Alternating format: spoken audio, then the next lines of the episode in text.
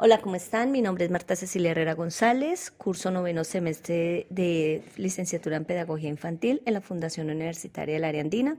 En este momento me encuentro realizando el diagnóstico para mi práctica de escuela y comunidad en el hogar para ancianos San Francisco de Asís del municipio de Líbano, Tolima. Está ubicado en la carrera 12, número 545, Barrio Centro. Haré una pequeña entrevista al señor Oscar Rincón, quien es el director de este centro para ancianos. Eh, buenos días, eh, me encuentro en el, hogar San Francisco de Asís.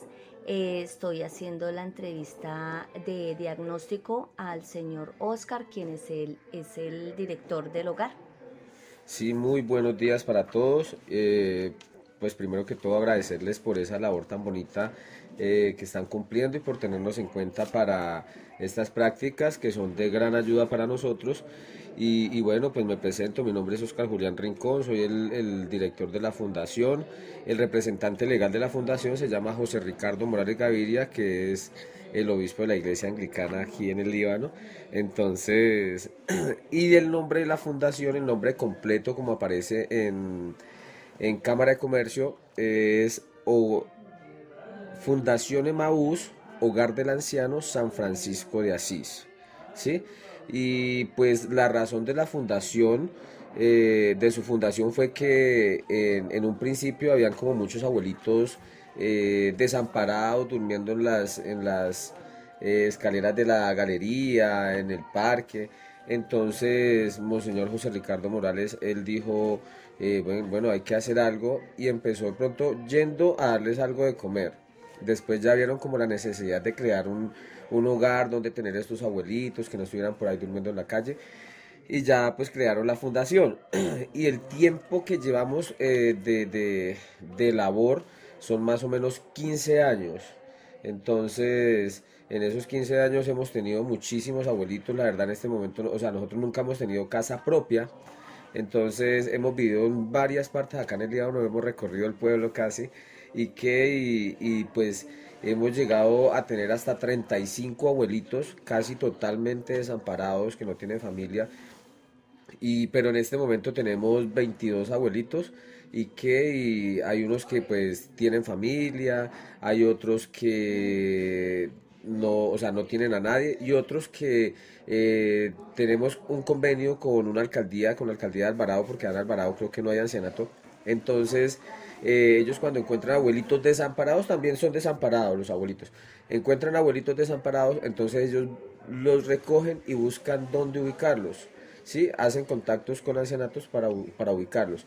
Entonces tenemos unos abuelitos de allá de esa alcaldía y que, y, entonces pues en total en este momento tenemos 22 eh, abuelitos. Que, y bueno, pues, o sea, eh, en cuanto a la focalización de la, de la población que nosotros manejamos, pues en sí, pues en este momento tenemos los cinco abuelitos que no tienen familia, no tienen a nadie, no, nadie ve por ellos, ni una alcaldía, ni un familiar, nadie. Entonces, y tenemos eh, los otros abuelitos que algunos tienen familia, otros son los abuelitos que son de la alcaldía, que la alcaldía ve por ellos, y que, y pues eh, ¿Qué tienen que cumplir? Pues que prácticamente estén desamparados. Hay unos que sí eh, pues tienen familia y pues también tenemos que mirar a ver cómo hacemos para sostener el ancianato en muchas cosas porque pues siempre los gastos son bastantes, eh, tenemos que pagar arriendo, tenemos que pagar servicios, tenemos que pagar las señoras que trabajan acá, entonces con los abuelitos que pagan y con los abuelitos que tenemos de la alcaldía, eh, pues prácticamente sostenemos todos los gastos de la fundación. Muchas gracias, don Oscar, por esa breve reseña. Es un gusto poder hacer mi práctica en el hogar San Francisco de Asís. Finalmente, considero que la problemática es el manejo de la actividad física y del entretenimiento para los adultos mayores.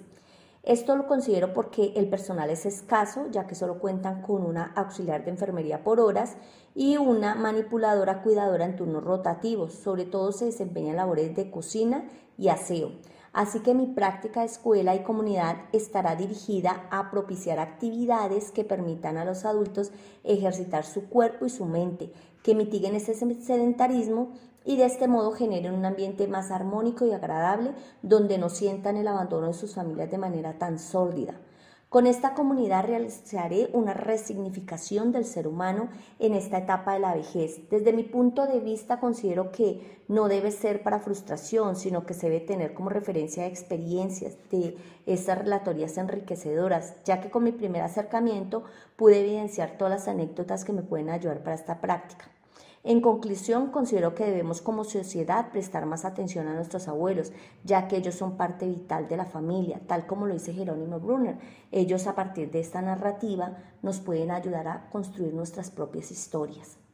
Eh, por lo anterior, les doy los agradecimientos por escucharme, me despido de ustedes esperando que estos apuntes sean tan significativos como lo fueron para mí.